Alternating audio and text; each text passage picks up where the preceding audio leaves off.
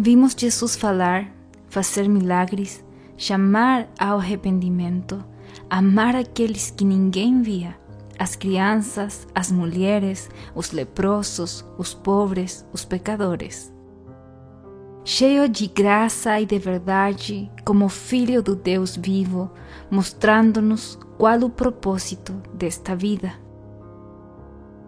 E talvez uma das cenas mais estremecedoras foi sua oração em Getsemane, antes de ser preso, antes de ir como cordeiro, sem defender-se, maltratado, inocente, tomando nosso lugar e pedindo ao Pai: Meu Pai, se é possível, passa de mim este cálice. Todavia, não seja como eu quero, mas como tu queres.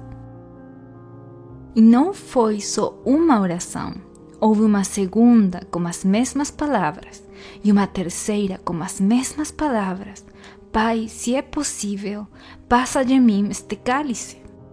Mas, apesar das três orações de Jesus que estão descritas, do seu estado de agonia, da sua tristeza até a morte, e do seu suor como grandes gotas de sangue que caíam no chão, o pai não mudou de opinião e o pai não mudou a situação que estava ao redor de Jesus.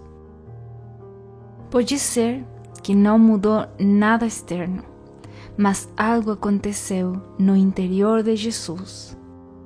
Ele foi fortalecido para fazer o que tinha que fazer para viver o que tinha que viver, lembrando que tudo o que faria tinha um propósito. Um propósito que incluía a mim e você também.